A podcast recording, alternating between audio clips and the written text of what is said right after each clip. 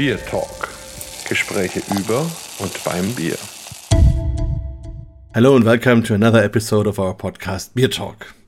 Today we go beyond old borders because we've never been to the country we are going to be today and we are meeting a dear friend of mine, Michał Kopik. I hope I pronounced the name the right way, otherwise he will um, correct me in a moment, from Poland. And so I'm looking very much forward to talk with him about the Polish beer scene, about his beers. He's a very good brewer and also he knows the beer scene very well and poland does a lot of things has a youtube channel has a beer blog so we will talk a lot about his engagement and um, I have six interesting bottles standing in front of me, so lots of things to do. But Michał, first, welcome to have you here. I'm very happy, and maybe you introduce yourself a little bit to our listeners.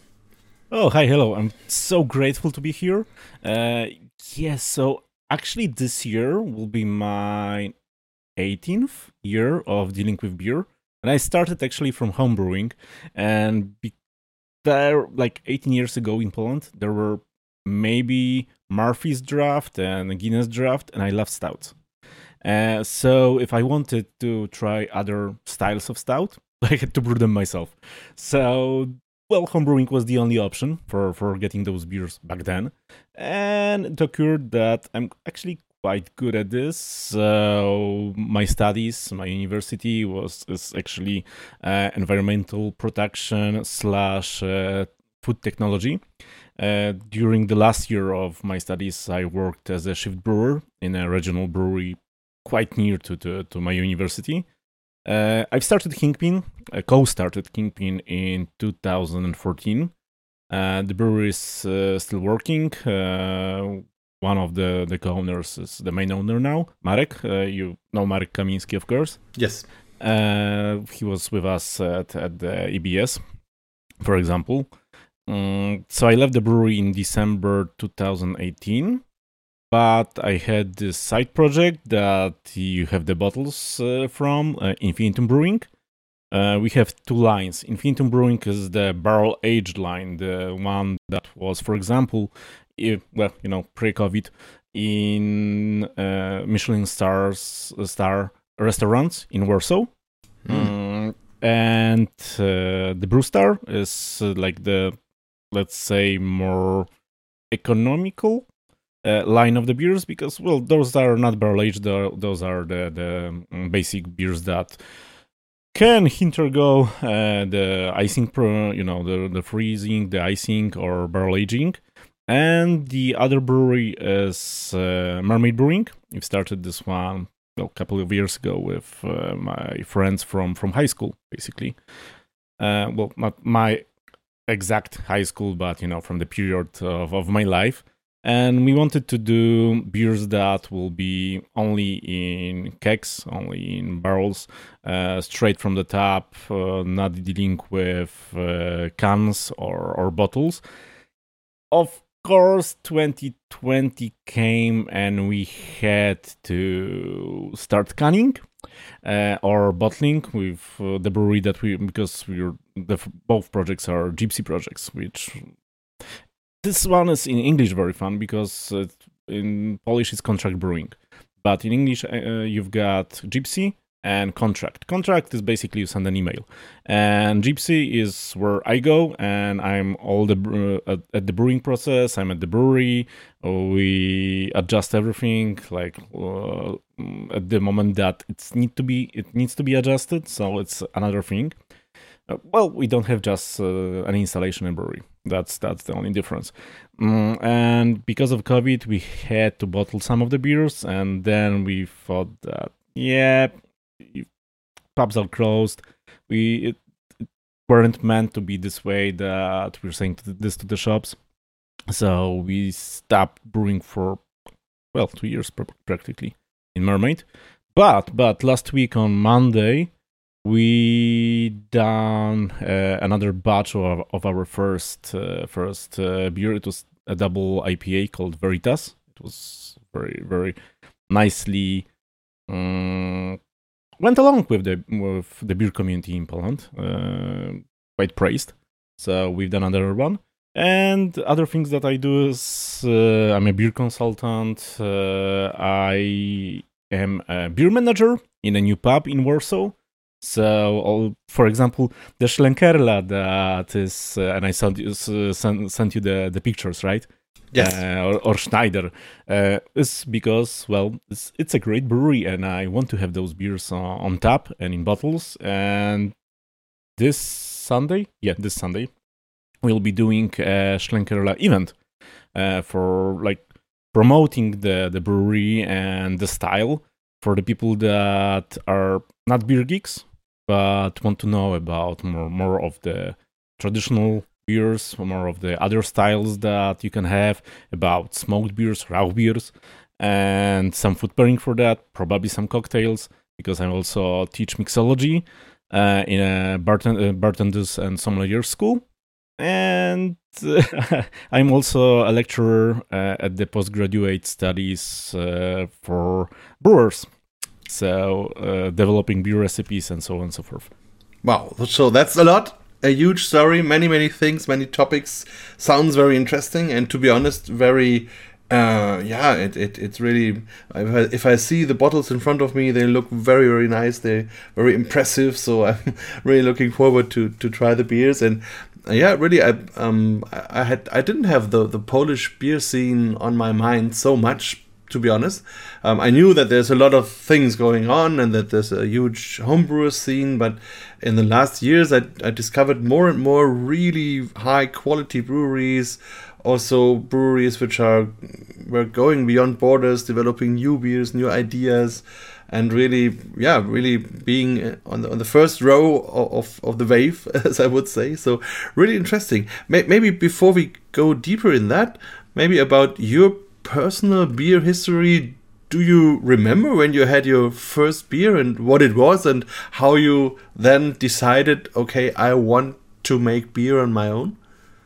I, I do i do remember the first one that i had but i'm not actually sure if i can i can tell this one. Yeah well other times right? Okay. So, the, no, so strange. it, it, no it was in the 90s so uh, my my father was uh, working uh, after his studies, uh, after his university in Germany for a Bauer. So when he came back to, to, to Poland, to Warsaw, um, he of course brought some beer. Uh, and I remember I was like, I don't know, six at the time, probably something like that. Uh, so I remember, and I remember this one that uh, he gave me and my brother like the, the, taste of the of the foam from Grolsch. Oh. Uh, so so that was actually the first beer that I had in my life. Great story. And and when when did you fall in love with beer? Uh, well, beer was always somewhere there because you know it's like a, let's let's call it an entry level alcohol, right? The laws are quite different in Germany than in Poland, uh, yeah. considering like the the age that you can drink beer and so on and so forth. But I think uh, it was because uh, of uh, my interest at the time, still is, uh, in Irish music, uh, Gaelic folklore, um, the whole Irish, you know, folk scene. Um, and it was well connected with with uh, Guinness, of course, with stouts, uh, history of, of, of stouts. There was uh, a great, I think, one of the best, well, if not the best, Irish pubs in Poland was in Warsaw on Tamka Street. Now there's the Museum of Frederick Chopin. Mm-hmm. And it was run by a guy, Ollie Morgan. Pub was, of course, called the Morgan's Pub. Uh, he was from Belfast and from various reasons, he had to flee during the communist era from Belfast uh, behind the Iron Curtain. mm. so, so, so he chose Poland. Uh, and he well he had his uh, his pub it was i love those old pubs that are um, heavy in wood you know with twilight let's say not, not those that are new with glass and stainless steel and shiny and so bright i love those old ones you know like like a proper proper old pub or um, beer hall or whatever. Um, and then and there, uh, I was basically taught how to appreciate Guinness, how to appreciate beers, uh, how to correctly um, drink it, and yeah, it was like uh, the first time that we've ordered with my um, best friend uh, Guinness. The bartender, uh, you you know the Guinness uh, to a pour, right? Yes, of course. It, yeah, yeah, yeah. It, it, takes its time, yeah. yeah, we didn't know that at the time, and we were quite young. So uh, we thought that the the, the bartender um, her thought that well we've ordered the small ones, so we took the not yet finished pints. mm-hmm. Brought them to the table, and she was like running after us. No, no, no, no, no! You, we have still to finish those. ah, uh, sorry. so yeah, and hence you know the the whole uh, like buying books about history of uh, different breweries about history of beer. I've got uh, in front of me a whole like one shelf of the books uh, beer books that i use well daily. And there's a couple other shelves that i have books that i know that they are there. So if i need something from there i can just uh, take it. Mm, and like the whole history of breweries is is wonderful. And how they were de- developing the local communities how they were working with local communities. For example you know let's stay at the, the topic of guinness. Um, during like the best job that you could you could have in ireland in dublin at the time was being in guinness. So if a grandfather was working for guinness then the father was working for guinness and then the son grandson was working for Guinness because, well, if family is working, then it's great. And they actually had a doctor, um, a hospital that was also at the time, which was like insane, right? For yeah. the workers mm. and the mm. workers' families. So it's like this this era of uh, industrialization, and that is that is fascinating, and all the um, you know. Um, uh, things that we've learned about microbiology, about brewing, and it's still at this time very like on point, right? For yeah. example, for example, the hop creep. For for those of you that uh, don't know what the hop creep is, uh, well, for many years, well, in the 20th century, the beginning of the 21st century, mm. well, we didn't use as much hops as well in for example in the end of the 19th century for the cask ales or for the beers that uh, were barrel aged and uh, hopped at the time. So to, to to make sure that they they will be fine. And we've lost this knowledge. But after you know the hazy IPAs and adding uh, hops to the fermentation uh, we've learned that adding hops to the fermentation can lower the final extract and it can be lowered even for like one degree Plato hmm. even more which if it will be lowered in a can or in a bottle which is already car- carbonated yeah it will explode and there are uh, quotes from the books from the uh, end of the 19th century from english brewers that uh, they knew about this. And uh, they said that they've written down that hops probably have either sugars, either enzymes, mm-hmm. or maybe some uh, wild yeast or bacteria that promote the low the higher rate of uh, fermentation of attenuation. And it's something that was in the end of 19th century that they knew and we forgot about it because we didn't use as much hops as, as they did. So when we got back to using a lot of hops and on different uh, like moments of of brewing, right, beer production, it was like, oh, so they already knew about it. Ah, interesting. Yeah, that's right. It's always interesting to look into the old books, the old um, um, experiences of, of the brewing culture before maybe the industrialization um, because that then it changed a lot with modern maltings, modern brewing equipment, and and as you said, a lot of knowledge was lost. And yeah, well, it's I also have lots of, of beer books at home, and I like to to just sit and read and look in one or the other, and always you discover something interesting or something new, and that's really really great. People always all the time they they cared about beer, they thought about beer, and they and it was always an, an important thing. But maybe before we keep on talking, maybe we start to try one of your beers. um, what would you recommend? Which one to start with? Well, the first one that we've brewed, we've done, uh, and it won the gold medal at the International Beer Cup in Japan. Mm, well, is the American barley wine. Okay, this is from the Infinitum or from the Brew Stars? Infinite, Infinitum. So I have the barley wine, American barley exactly. wine. Exactly. Perfect. Exactly. Wow, a beautiful bottle. To be honest, so nice. And it's the it takes so much time because well you don't see the the, the bottle, but it's uh, it's corked and it's a, sh- yes. a champagne cork with uh, the the wire I don't know what's the English name for this. Uh, maybe, the, maybe the same as in French agraffé, but I don't know. I'm I'm not sure.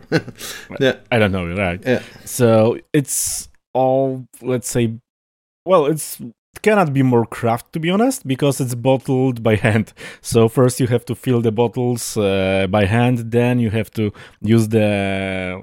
Uh, semi-automatic uh, corking machine and adding you know the, the baskets uh, onto the cork. So it's like all made by hand and it takes so much time. Yeah and it's it's totally beautiful. You have a golden inscription and it's it's also like engraved so really can you can feel it. And uh, and it looks really beautiful. It, it's like a snake which yep. which makes an eight or like the uh, infinite, infinite, infinite, yes, exactly, exactly that. So really, very very well done very interesting. It really attracts me and lets me think about i want to have that beer. And and you use you put your signature onto it. Yeah. That also looks great. And yeah so maybe i i open it and then the listeners these can beers, hear it.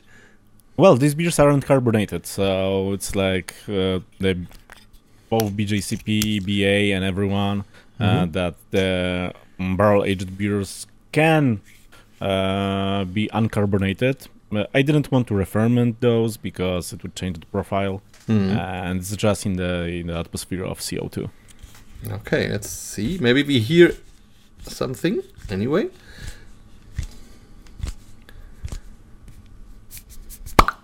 Oh, oh, a little sound.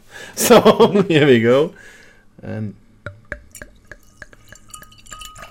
So this one started at 25 Plato, and uh, after the fermentation, after maturing, it was uh, put into those Mausers, we call them, um, because we've made 10 hex, 10 hectoliters, mm-hmm. and it was put into the like industrial freezer.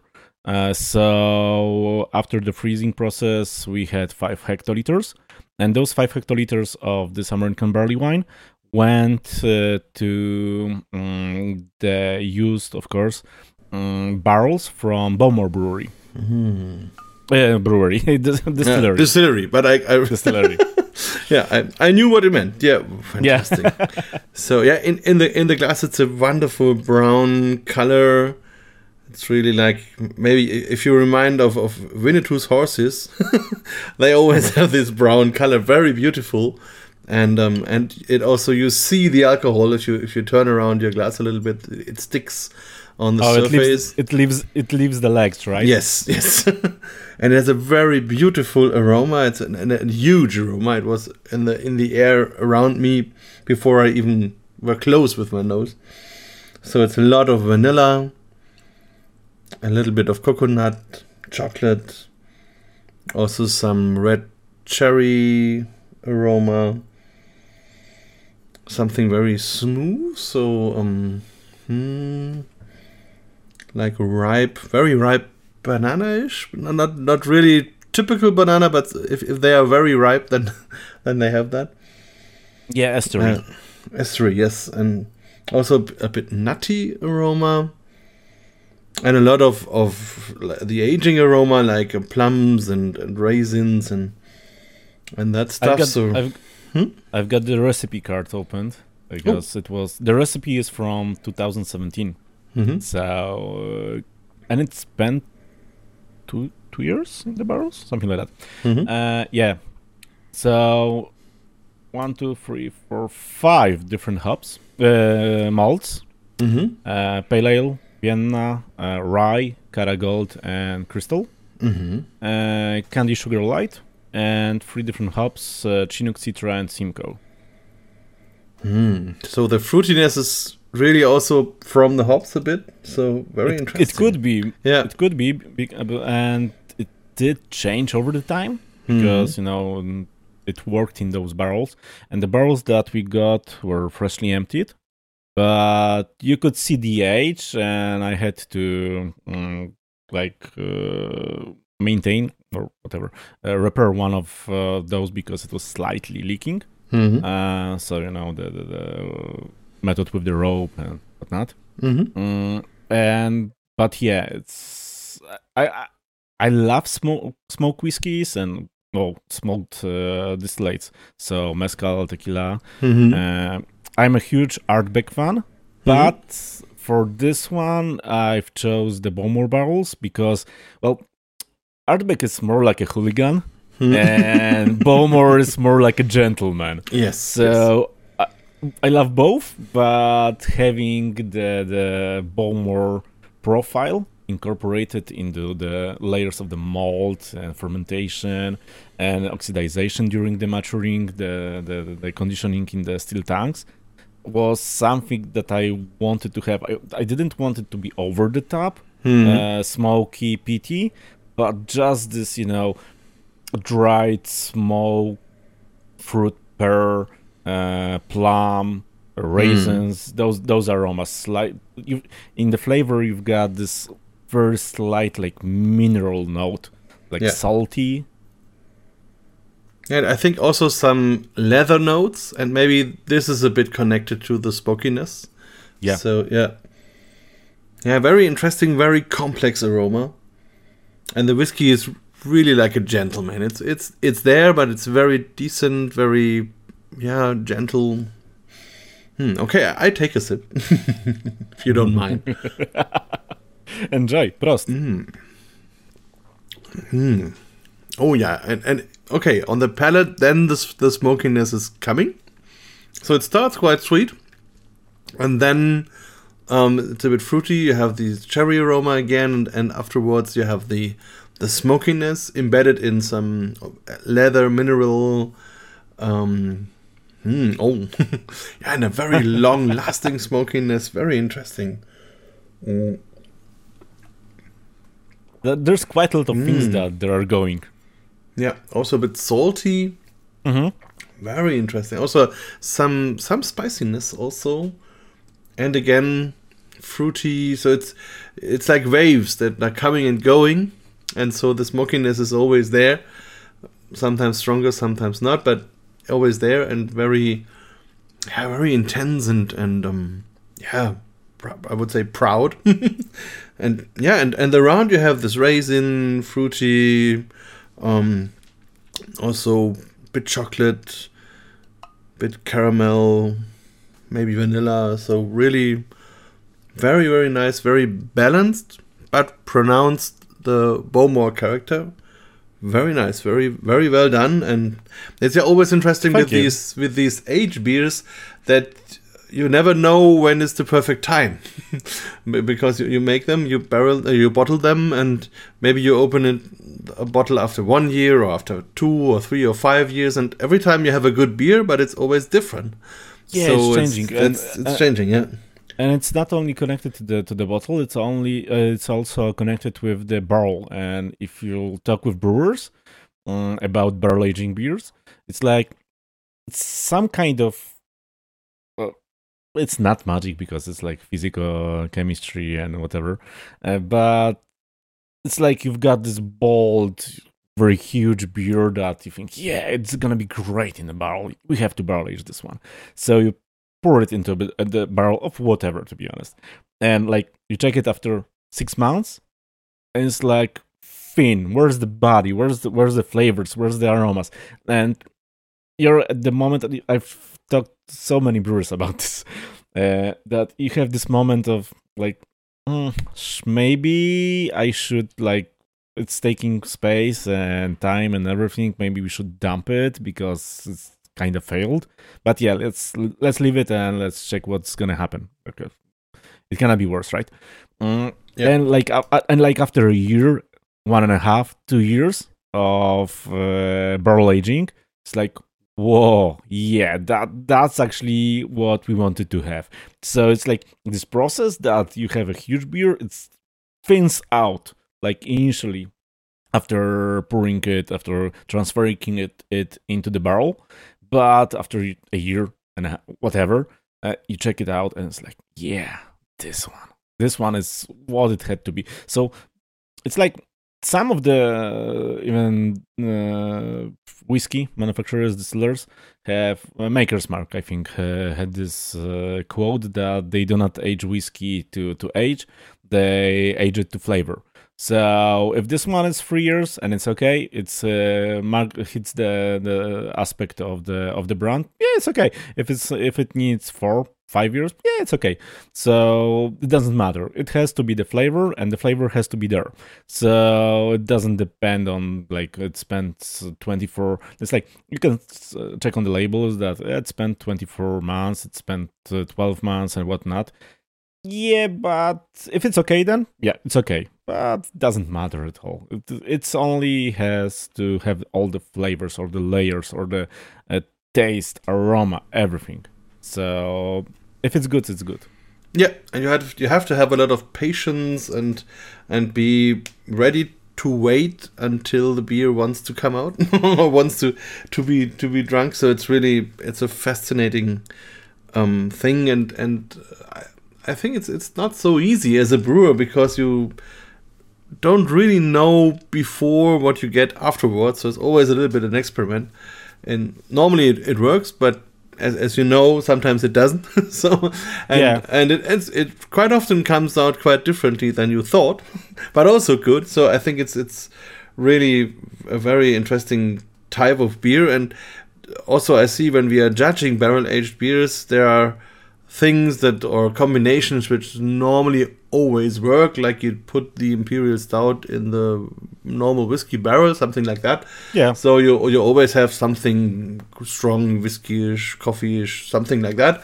And and but the the others which are maybe only 20% of, of the whole barrel aged market but these are maybe the more interesting beers. If someone tries like like you did now here the, the barley wine in, in these bowmore barrels or or on the other end of the alcohol scale, if you have maybe like a Berliner Weisse in a nice white wine barrel or something, um, which is a different challenge. And and uh, it's always the thing that you have a harmony, that you have, still have the beer and you have the barrel, and that, that is not one of the both too dominant. So that's a, a nice marriage, um, as we have it here. So it's really very well done, and I can understand our colleagues that they gave the gold medal. So really a fantastic beer. But maybe this is more or less the top of of brewing. um, but uh, I, I, just want to have, to go back to to your history. Um, you you said that you were starting with maybe the, the, beers your father brought, and then you were drinking yourself, and and then you were interested of making beer and and then was it easy to become a home brewer? And, and did you just start or are there things you had to follow or courses to take or how did that start? And, and how did it turn into a business? Actually it was uh, quite fun at the time. There were shops internet shops that uh, had uh, quite nice offer for for homebrewers uh, especially well known Browamator, right you probably know the company because they mm-hmm. cooperate with with Weyermann. Um, and as I teach my students that you have this like very old technique, ancient technique of learning. You go to someone who is wiser and or smarter than you and ask them to teach you. So I've done basically this, and uh, it occurred that the godfather of Polish homebrewing had uh, his uh, room at my university with my lecturer for uh, organic chemistry. So I've called him um, because we were at the same, let's say, beer forum, uh, Browar.biz, which still still is like an you know uh, blast for the past because looks like years ago and uh, all the same people there. Um, then I asked if I can come uh, visit him and ask about uh, some things concerning homebrewing and whatnot. Uh, that was uh, Dr. Andrzej Sadownik, uh, and that was the, the the best thing that I could have done because uh, I still use as a brewer his hints, tips, and tricks about brewing and what to do, what not to do after 18 years. So yeah, that that was something that really paid off. Um, and you know, at the beginning, it was way before the the craft beer revolution in, in Poland, because the craft beer revolution is twelve years now. Yeah, twelve. I think twelve years.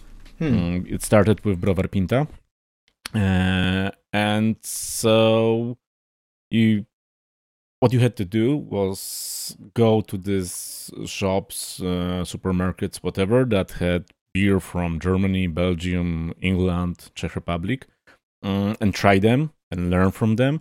I think that uh, for my generation of brewers, home brewers that turn brewers, professional brewers, and people who work with, with beer professionally, it was hmm, the best thing that could have happened because you've started from and you've brewed as a home brewer, right?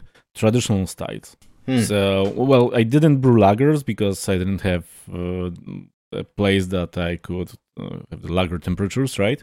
Mm, but uh, all the ales have a Weizens, stouts, uh, English porters, uh, Belgian styles, whatnot, um, with traditional hops, with traditional yeast that were available at the time, German hops, uh, English hops. Uh, I don't know if we had French. Well, of course, we had Polish and Czech. So brewing those beers with that were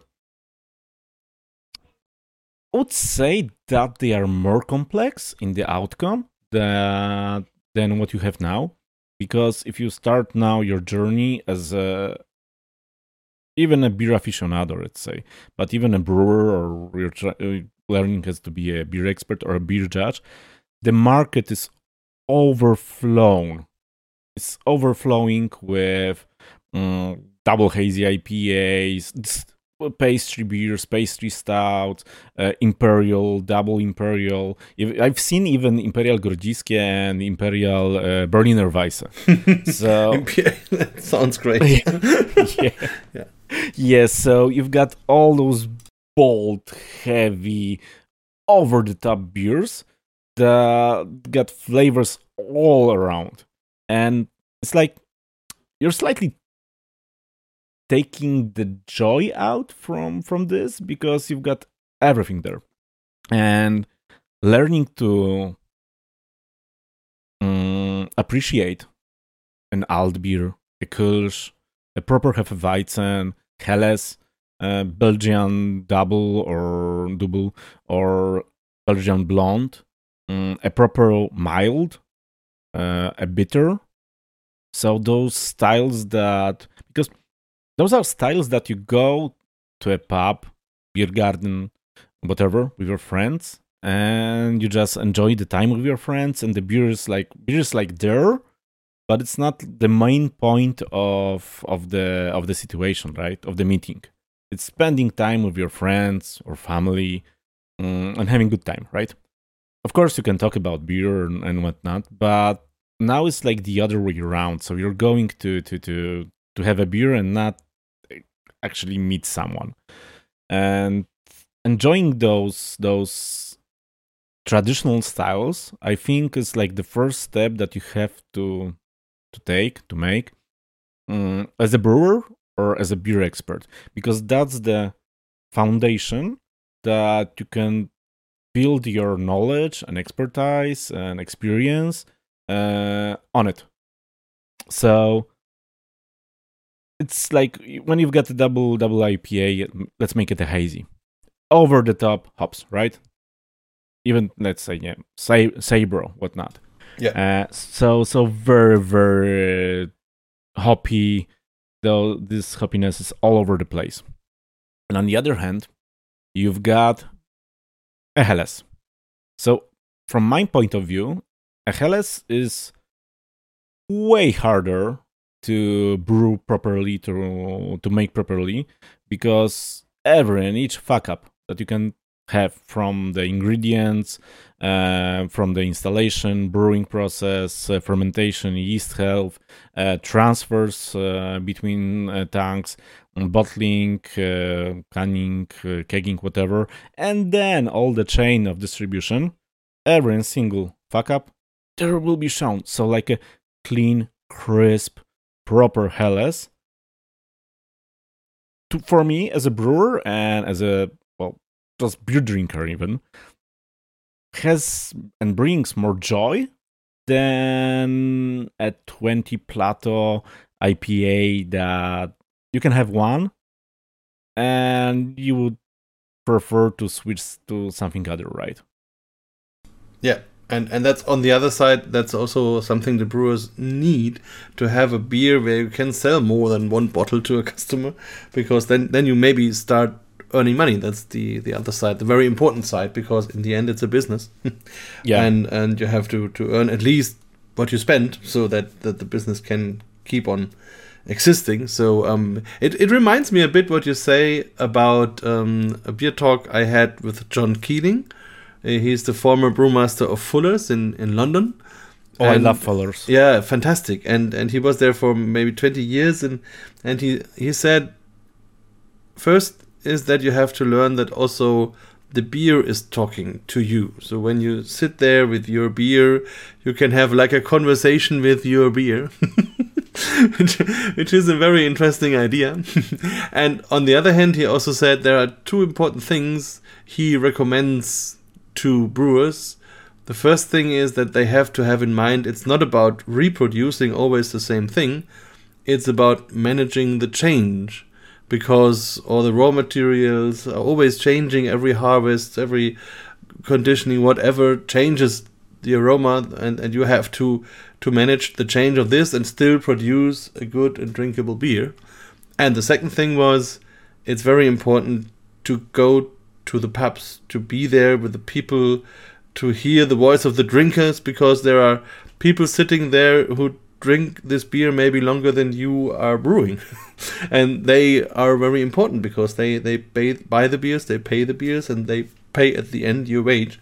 So, um, yeah, he's he's a, a very interesting person. So um, I normally don't talk in beer talks about other beer talks, but but that one really uh, recom- uh, what you said really reminded me on John and he. But yeah, but that's like two points that are absolutely absolutely what uh, i agree with and what i think because look how many of the craft well i don't know if Germ- if in germany but like on other markets how many it's especially visible in poland.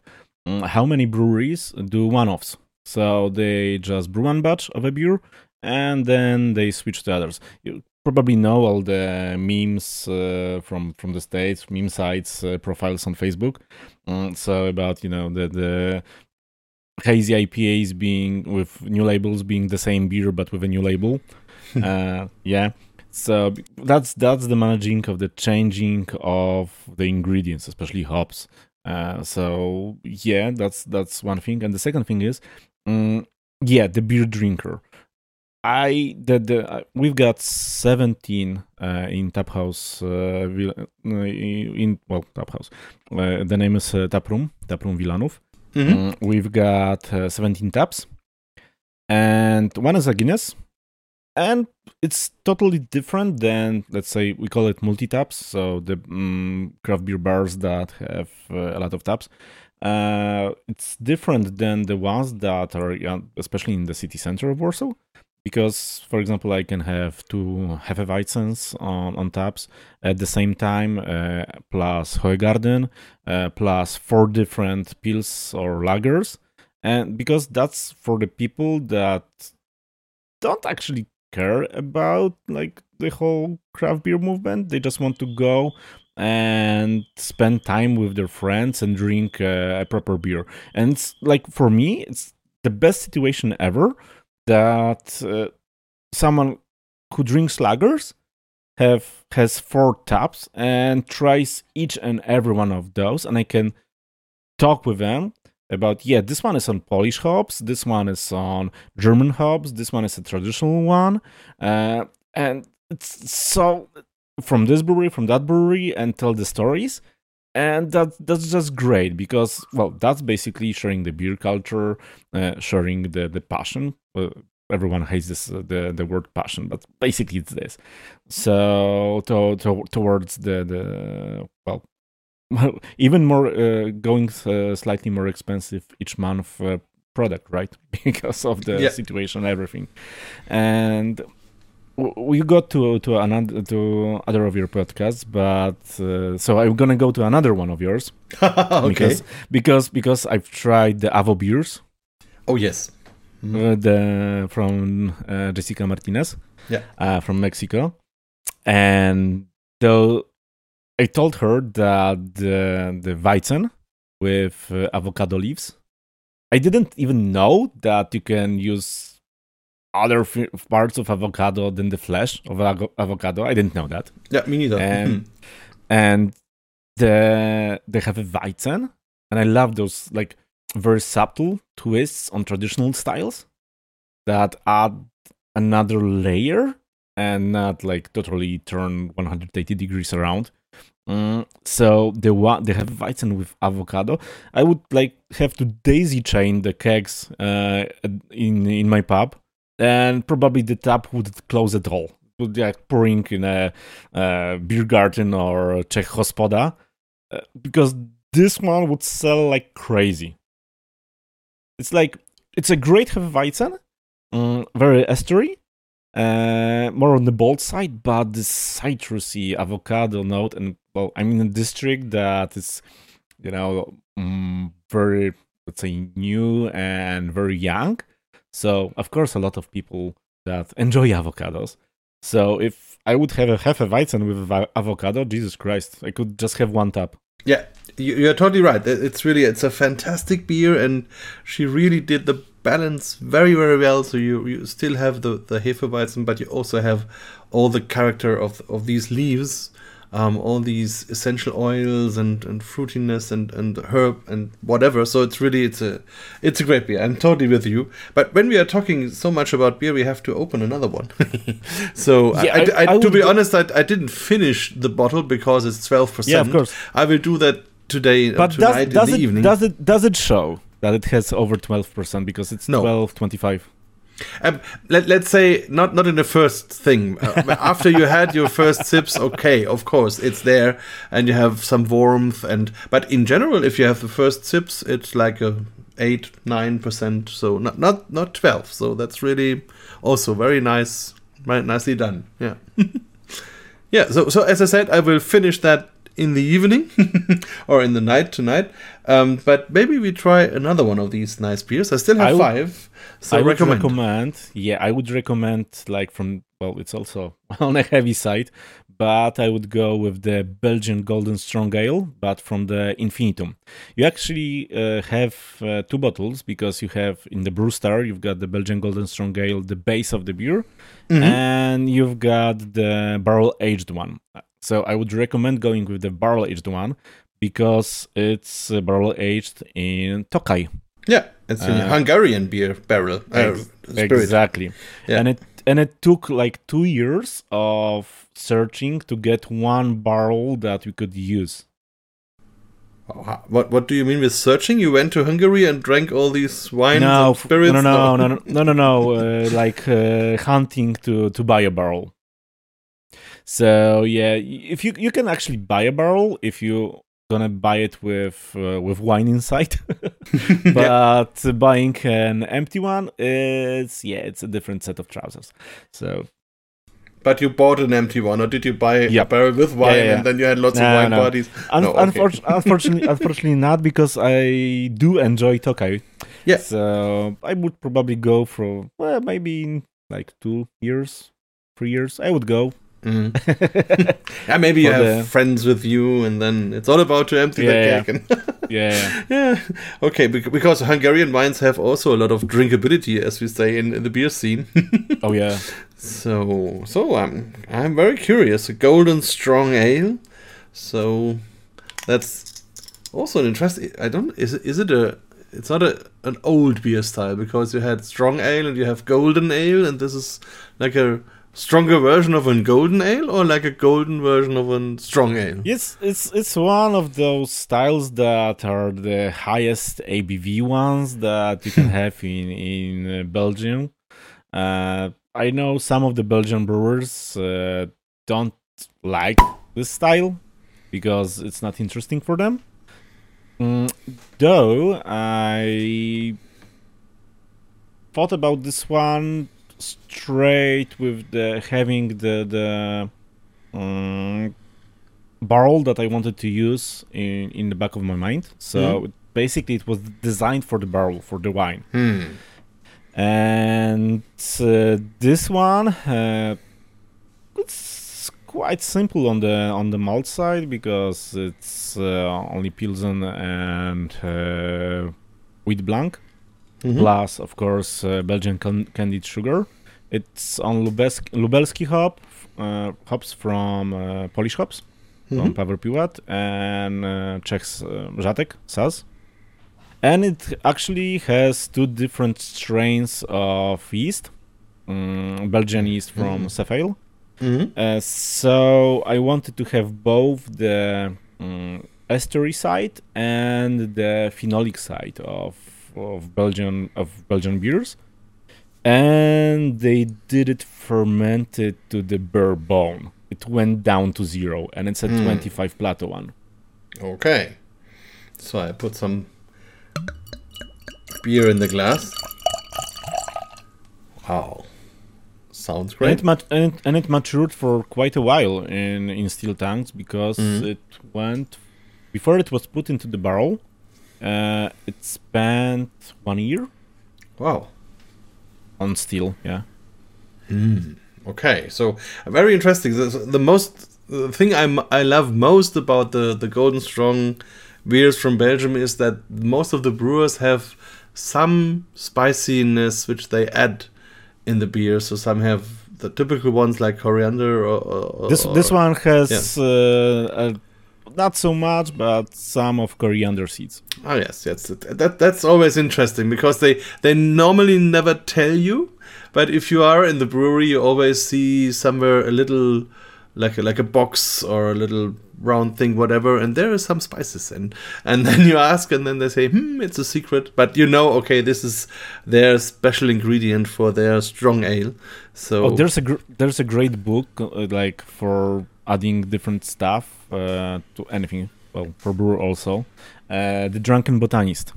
hmm, Uh, it's a gr- it's a great book, and I don't know why, but even if you read or listen to some co- podcasts with Randy Mosher, mm, we have genes responsible for for coriander. We don't know why. So there's there's so many people that absolutely hate coriander because it's very soapy for them, and there's actually a trick to minimize the the soapiness uh, in anything that you add coriander seeds Mhm. uh, to to to because when you have a coriander seed and you can like google it or whatever how how it looks it has this like stripes on the Mhm. on the sides of the on the on the seed so those are microtubules and when the coriander uh, matures um, grows and is like technologically not yet let's say usable hmm. those stripes are pale. So all the essential oils are still in the seed, like in the center of it. Mhm. Mm, And this one can be soapy for many people. But as the the plant and the seed matures, mm, the essential oils are pushed out from the center of of the of the seed into the microtubules, and they turn black. So if you have like black striped uh, coriander seeds, yeah, this one will be citrusy. This one will be herbal. This one will be spicy. Th- that's that's the one that you want to use. Wow, that's very interesting. Never heard about that before, but that's yeah. Of course, it's um, and I think coriander is some some ingredient brewers use for hundreds of years, and in many many traditional beer styles, even in the German ones like Gose, Yeah, um, it's there and it's it's a fantastic uh, aroma and yeah, very interesting. Hmm. As I said, you you always learn something new if you look into books and and Randy Mosher is is a great journalist, a great author. So also, Oh, I, oh, I so wait for his new book about uh, the human uh, ta- like, taste map, and I know Mm. that he's working on it. So yeah, it's like Yeah, but let's go back to Hungary because because it, it already filled the whole room here with its aroma. ah, and it's it's fantastic. It's it's I would say it's um maybe not more intense than the other, but it's definitely different. It's more fruity, more um like cherry, more also winey. So now we have the the Tokai wine aroma also and you you almost smell the dryness so that's also very interesting and of course also some aging aromas but um, also different not not these sweet raisins more like like like you have it in a in a sherry when it's quite old yeah, yeah, yeah. Hmm. But that's quite interesting about this one is Yeah. that it it fermented to the bourbon. It smells dry, but give it a try. Take a sip. yes i take a sip i cannot wait mm. oh you're right that's very different Hmm, a very full, very intense sip. Mm, it's it starts really, yeah, with, with all the fruitiness. It's it's a great mixture of beery and winey aroma. Mm, it's also between sweet and, and a little bit of sourness. Very very nicely balanced. Also, you even have some flowery aromas like rose and, and rose hips and things like that. And yeah, I think also, this one com- comes from hops. hmm hmm And also you have, um, of course, then the alcohol. It's it's it's very warming, very very intense also, and, and a very nice play between all these aromas. And you don't really taste the dryness. That's interesting. It's it's oh, it's a very full. Yeah, that's true. I course, think yeah. I, I- I think that the bar the the wood from the barrel Mhm. like probably incorporated some of the tannins uh, Mhm. to the to the beer, so it works the way it's like more full than it should be because well, there's basically no sugar left. So uh, where where does the body come from? Yeah, I think Hmm. that it, it may be from this. Yeah. It may, do you know which wood it was? Uh, Hungarian oak. Hmm. Yeah, but you're right. Um, I, I remember. I remember. I had a seminar about whiskey and what what the what come what can be coming out of the barrel, and there is also sweetness and the potential. You can also use it if you char the, the barrels, if you um, if you if you burn them, then you you make caramel sugar out of this. So there there is Yeah, yeah. potential of body. Hmm. Oh, Very there's a great book. Well, you know this book, I'm sure. The Wooden Beer by uh, Cantwell and Bouckaert. Yes. So it's basically a Bible for barrel aging. Yeah, it was fantastic. Peter Bouckaert was at, at the EBS this year. I think you also met him, and Mhm. that that was that was great to see him in person. So fantastic! What a great beer. So yeah, you I, yeah now I know why it looks so so yeah high quality and and you and I also would love the idea to to to signal to sign it. That's the right word as a brewmaster. So um, yeah, may, maybe two more questions. One more personal. So, is that more or less your work, or are you working with someone together in in that project? And, no, no. Uh, yep. Uh, and maybe I just asked the second question. Maybe you can combine them. And um, the second question is, in general, the Polish beer market, because I think many of our listeners don't really know about that. So, if you could say a little bit how it how it looks like in the moment, and which are the the players, and, and how is the, the normal beer, the craft beer, how is it going at the moment? Uh, we've started the Infinitum. Well, basically, uh, I was at the at the time uh, like uh, hired gun, right? Uh, for for as an well, beer expert and a brewer. Hmm. So you could all just ask me about recipes and whatever to to to, to develop, develop.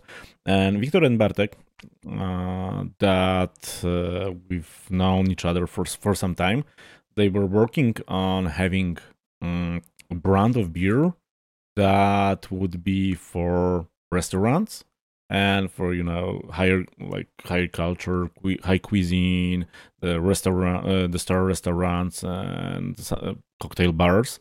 That would be something new that wasn't yet basically nowhere to be found and uh, so um, the question was what can we do for having like beers that will be not even you know it's when it like corporation talk but not even uh, upper premium or higher premium but like super upper uh, whatever right? Uber premium.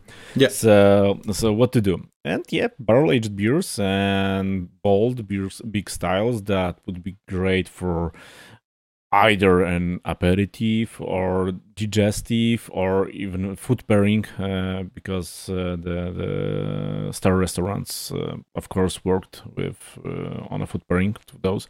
And when we were talking with uh, one of the two that were in Poland before covid uh, in Warsaw before before covid we've poured the, the American barley wine to the Italian chef. He just took a sip stormed out to the to the kitchen, went like five minutes later with a tray of foie gras, and was, yeah, you have to try this with this one. It's gonna work. and yeah, it was like one of the best food pairings with beer that I ever had. So it's always fun to talk with professionals from you know flavors uh, and aromas, but from other like gastronomy uh, areas. Yeah uh, because you can always exchange the the experience. I love to talk with uh, sommeliers because it's also great that they have like other dictionary for the same things that we in the beer world have, but are basically for the same. So so it's it's great, and yeah, we're um, now uh, there are five of us uh, in Infinitum. I'm uh, well responsible for the for the recipes for brewing for working with the uh, breweries uh, we actually brew in one now. It's uh, Browar Marysia is a restaurant brewery uh, in Szczyrzyc it's the like very southern part of Poland. Great mm-hmm. great people great people uh, great brewery. It's always fun to be there. Um, and as you can see the beers turn out quite well so absolutely. Yeah, so yeah, those, those those it's very fun to to work on something that it's not like a pub style, but you have in mind, you know, wineries, uh, restaurants, uh, food pairing that you have to design a beer for something other than just drinking uh, in large quantities, right? So, and a beer that even can be used from like from beginning to mixology or in uh, smaller, let's say, volumes than than 0.3 because you can share this one like in uh, cognac glasses uh, and what whatnot. So yeah, that's that's that's fun. Mm, and next week, yeah, I think next week we're gonna brew another beers from the Brewster range, like more for for like drinking, and uh, for for well bigger volumes and still of course keeping the the infinitum brand. We actually have still uh, beers that we didn't yet uh, bottle. And for example one is in barrels for four years now. And it still works so yeah and the, the wild yeast the bacterias and the wood is are making uh, a new profile each month, let's say. So that's that's very fun. And uh, concerning the second question um, about the Polish market, yeah, it's very very lively. So there's a lot of uh, breweries that uh, work as uh, contract breweries, gypsy breweries. Um, there are new breweries opening up. Uh, so mo- you can choose from of course, all the new wave, uh, hype beers, trendy beers, trendy beer styles that you have all over the world. Well, maybe on a lesser extent in, in Germany because of Reinheitsgebot, which I grew to think it's not a bad idea. to be honest, yes. considering considering some styles.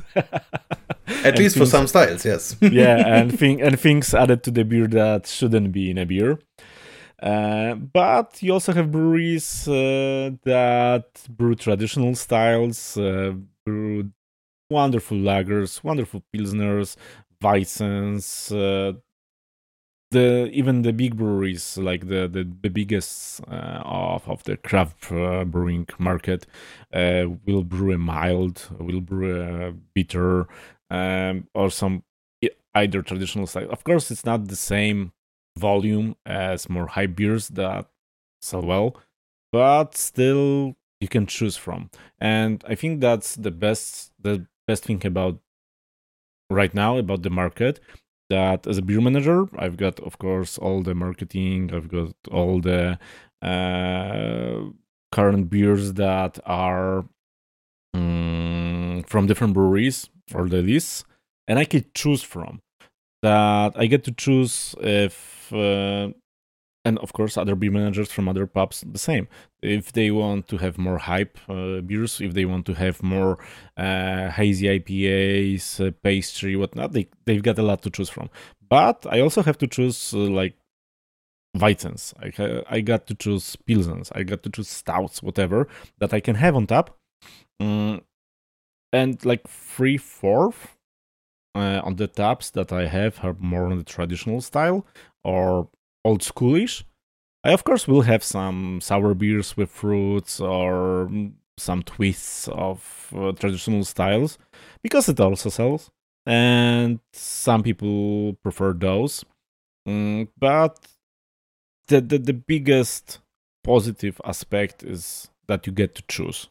So if you get to choose, you can have three, four pubs in the same area and each and every one of those will be different if uh, you want to make it different right? Yeah that sounds really great. And i think uh, really the, the polish beer scene is so lively today. And and uh, also as i already mentioned there are so many homebrewers now and there's a big uh, beer consumers organization also. And there are festivals yeah, the, oh there's a there's a homebrewing festival that yeah. Uh, there's a lot of great homebrewers there so you you only can recommend um, for, for beer drinkers, listeners, that they come to Poland and come to these festivals and enjoy these great beers and and and also it's really interesting if we have these infinitum beers. It's it's really fantastic. I I cannot uh, hold on myself to, to keep on drinking that great Tokai beer. That's really great. Um, I think um, in, in Germany it would really be very hard to sell these beers, even if in high class restaurants, because still, especially the high class consumers don't really understand that there can be high class beers. And of course, if you produce such a beer, you have to look for the barrel, you have to brew the beer, you have to age it in the brewery, you have to age it in the barrel, you have to make hand bottling, and you have to make these wonderful bottles. So, of course, that all costs time, and in the end, it costs money. So, this bottle cannot be a two euro thing, of course, but many of them they just don't understand at least here in Germany. So, would you say in Poland there are more people understanding that a beer like this has to be appreciated, and of course, it has to have a higher price? To be honest, it depends. I think it depends on the where is it sold. Uh, in like you know good restaurants, yeah, they they got no problem with that. I think that Victor and uh, Bartek did. Hmm, well, they they their concept about having like this very bold, very expensive brand just for for restaurants, uh, like the same with wines or whiskeys, uh, was yeah, it was quite brave of them to to think of it. Mm, it does take a lot of work. And that that's that's true. It does take a, a lot of work to get it through.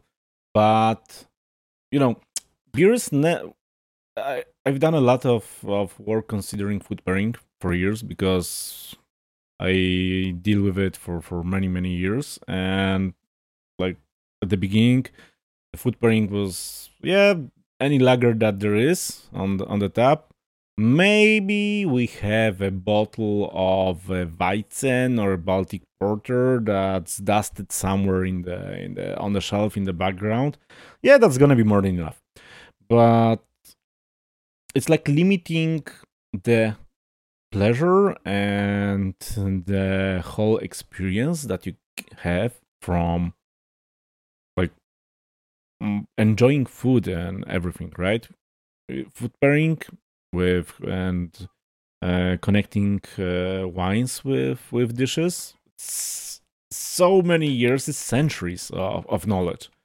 Uh, to be honest, it's not that far away from beer, but it was well, once again it was um, dropped somewhere at the point. Well, in Poland, probably you know the communist era, communist era, of course because hmm. before the before before the war we've had a lot of different beer styles english styles german styles polish of course uh, and whatnot mm, so in the 90s it was like lager for everything uh, then with talking about it promoting it and talking with especially the chefs and the sommeliers because it's a product that wasn't before at the market, a beer that wasn't at the market for for this let's say use. And when you sit down, you talk about the idea, talk about the flavors, talk about how it was done. You have the whole story that's well that's surrounding these beers, and they try it, and it's like the same as you were you are today, right?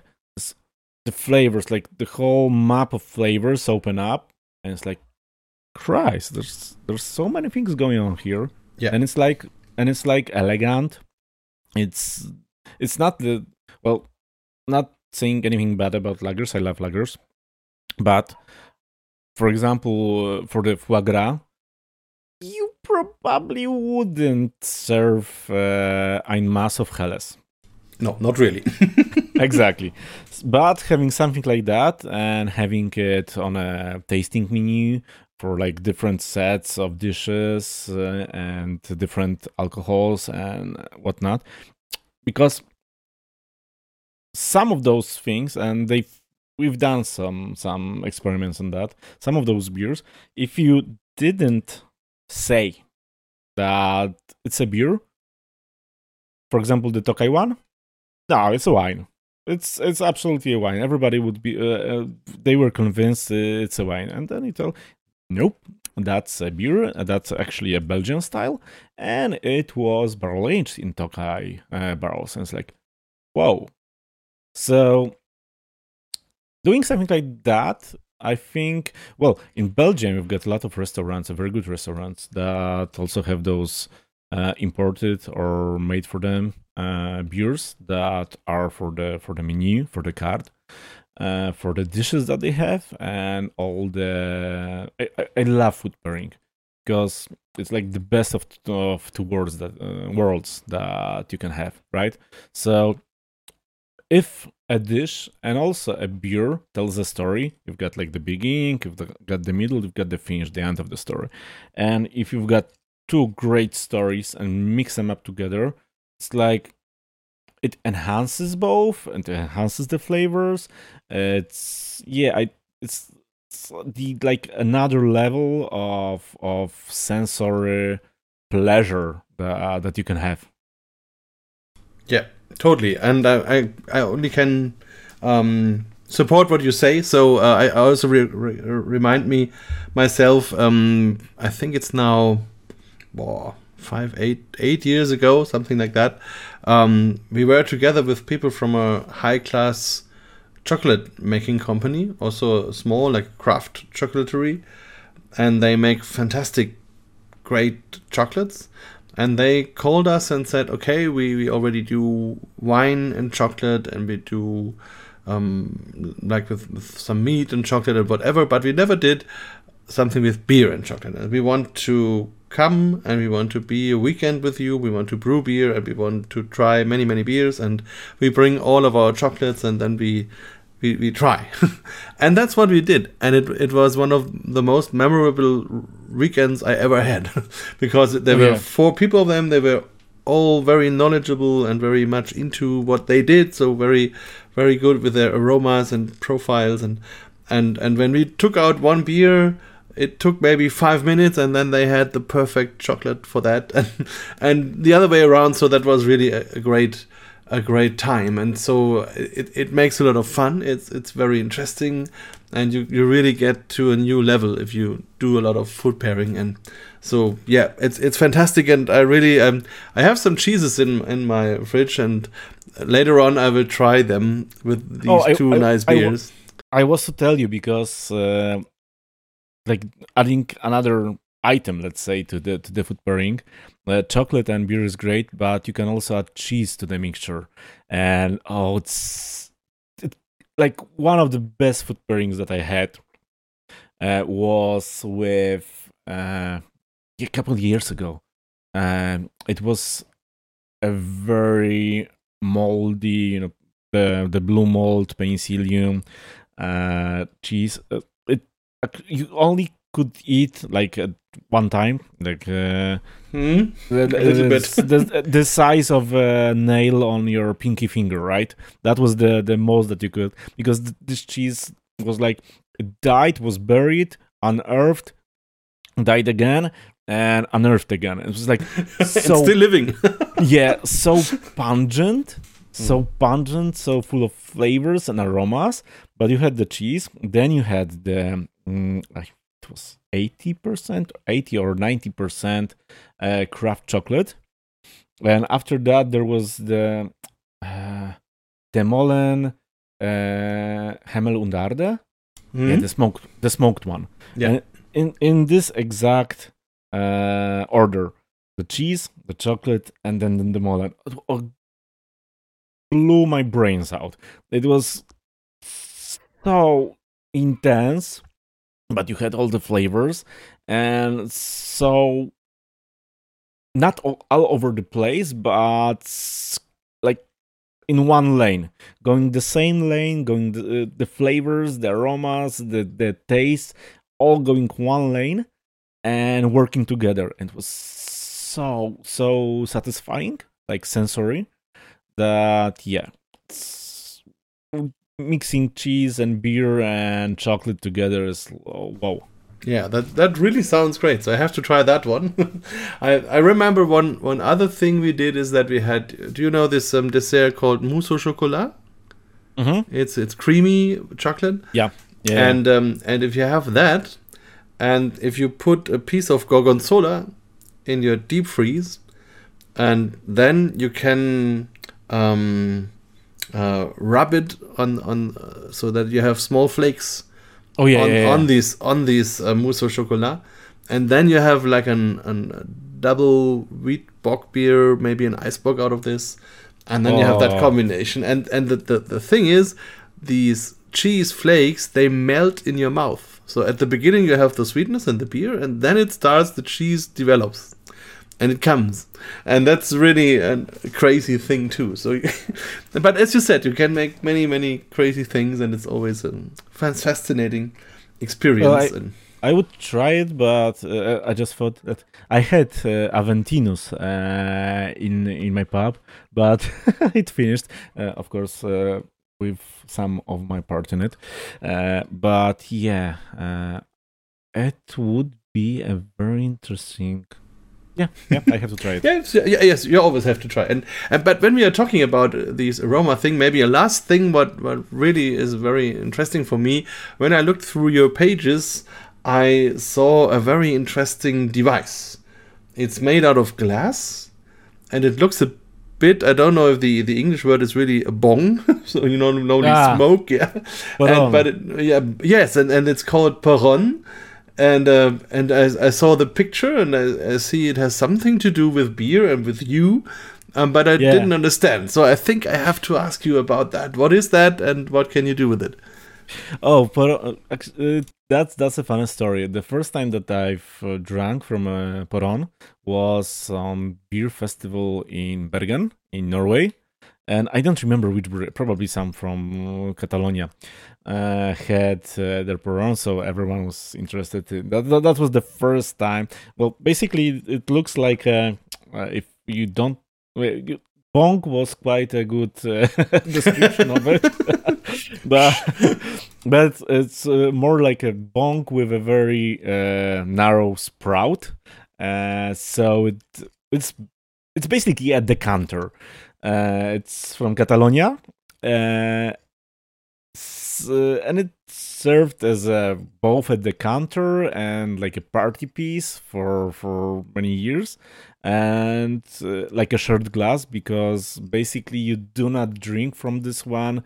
Uh, the lips do not touch the edge of the glass like in uh, i don't know a chalice or whatever glass normal glass. Um, but you just can drink it like it's fun. It looks fun. I've got the mm, on my vlog i've got the video of drinking from it. Uh, I, I think i've drunk guinness from it yeah. Uh, and you can drink anything that you put in it in it without touching the, the the sprout the edge of the sprout. So it's quite hygienic and for for covid times. Uh, but this one was made especially for exclusively not especially exclusively for the last edition of the warsaw beer festival uh this this year? Yeah this year. And and yeah they they wanted to show it to to the let's say general public because well porron is not that popular in other parts of europe poland included right? Yeah. Mm, so what you can do with it and yeah that that's actually a party piece to be honest. Uh, it's, it's great for like i've got one i've got mine. So it's great for like your having your friends and you could use it for wine you can use it for for for beer mm, especially the the styles that are less carbonated. And well hmm maybe an ice bock Maybe a nice I- thing. I- so yeah, yeah, uh, that, yeah, that's I, I, ice bock from this one would be quite quite interesting, I guess. I okay, so maybe- and, maybe- and, it, and, it, yeah. and it actually slightly changes the the flavor because well, it works as a, as a decanter and it oxidizes the whatever you have uh, like on the on the way. Mm, so yeah, it's it's very fun and. Yeah, I have over 300 different beer glasses, mugs, uh, steins, everything. So yeah, that that's the next thing. But maybe maybe we discuss that in the next podcast we record. because because we are we are already way over the time, but it's no problem because we don't have a limit. but it's um but I think it could be very interesting to to make a, a follow up of this, and we well, you have to come to Poland. Yes, and then we make it live. That's uh, also a nice, interesting thing to record then in place. That's great, and yeah, maybe maybe also as a last uh, tip for the listeners, so they can read your blogs. Of course, they can look in on your YouTube channel. Um, but if they want to meet you in person, what festivals would you recommend in Poland? And and are you there on all these festivals, or is there a special one where the probability is most that you, they can meet you? Well, of course, the Warsaw Beer Festival, but this edition I will probably be uh, at Copa Cerveza uh, in Mexico because I don't know if I won't travel a couple days before, and it's like basically on the on the same uh, same uh, date. Uh, but yeah, usually uh, Warsaw Beer Festival is as a place that I'm going to be. I have some lectures usually, maybe some workshops. So it's it's a great great place. Uh, it's a great festival. Um, I think one of well this one and uh, Wrocław, Wrocławski Festival Dobrego Piwa. Uh, so the the beer festival in Breslau, Wrocław, um, which is more on the like general public side. So for let's say normal people, not beer geeks. But the Warsaw Beer Festival is a great one if you want to try beers from the top of the Polish breweries. Plus, it's in Warsaw, so you can go to many different places, many different pubs uh, or brewery restaurants, like for example, Browar Warszawski, so the Warsaw Brewery, uh, and try different beers that may or may not be at the at the festival grounds. I read that there's even a festival in a football stadium. Is that that one? Yeah, Yeah, it's on. Okay. It's on. It's on. Well, this one and uh, the Wrocław, uh, Wrocławski, the Breslau, Breslau, uh, are on football stadiums. The uh, the Breslau one is on. It's called Esplanada or something like that. It's this word for for the place around the uh, the stadium. And uh, the Warsaw Beer Festival is on Legia Legia Sports, well, football team uh, stadium in the let's say VIP area. So that sounds really great, and so I'm looking forward that we maybe meet, of course, in Poland, and we will definitely meet in one beer competition somewhere in the world, of course. Yeah, exactly. Looking forward also to this, and thank you for these great beers. So I have two for tonight and four for the next week. so perfect. And um, of course, we do an, another episode and and drink more beers and talk more about your work. It's really fascinating, and of course, it doesn't fit in one hour, not even close. So perfect. Thanks a lot, and thanks for your time, for your information, for your great beers, for your work for beer, for the beer culture. And and yeah, I wish you all the best for you and your brewery and all you do, not only in terms of beer. Oh, thank you very much. Thank you for having me here. It's I love your podcast, so it's always great to. As I uh, we were talking before uh, the recording, um, I've learned German for four years, so like even listening to to, to the podcast in uh, in German with German speaking uh, guests is like the rusting of my German speaking skills. So it's great, especially if it's connected with beer. So thank you for your time. Thank you for that you've talked so much with me. Thank you for time of people that will listen to this podcast because yeah, it's over one hour twenty minutes. So Yes. that's quite a lot of talking. it's it's quite a lot of time, but I hope they enjoy it as as we do. And so thanks again, and see you soon. See ya. Thank you very much. Beer Talk, der Podcast rund ums Bier. Alle Folgen unter www.biertalk.de.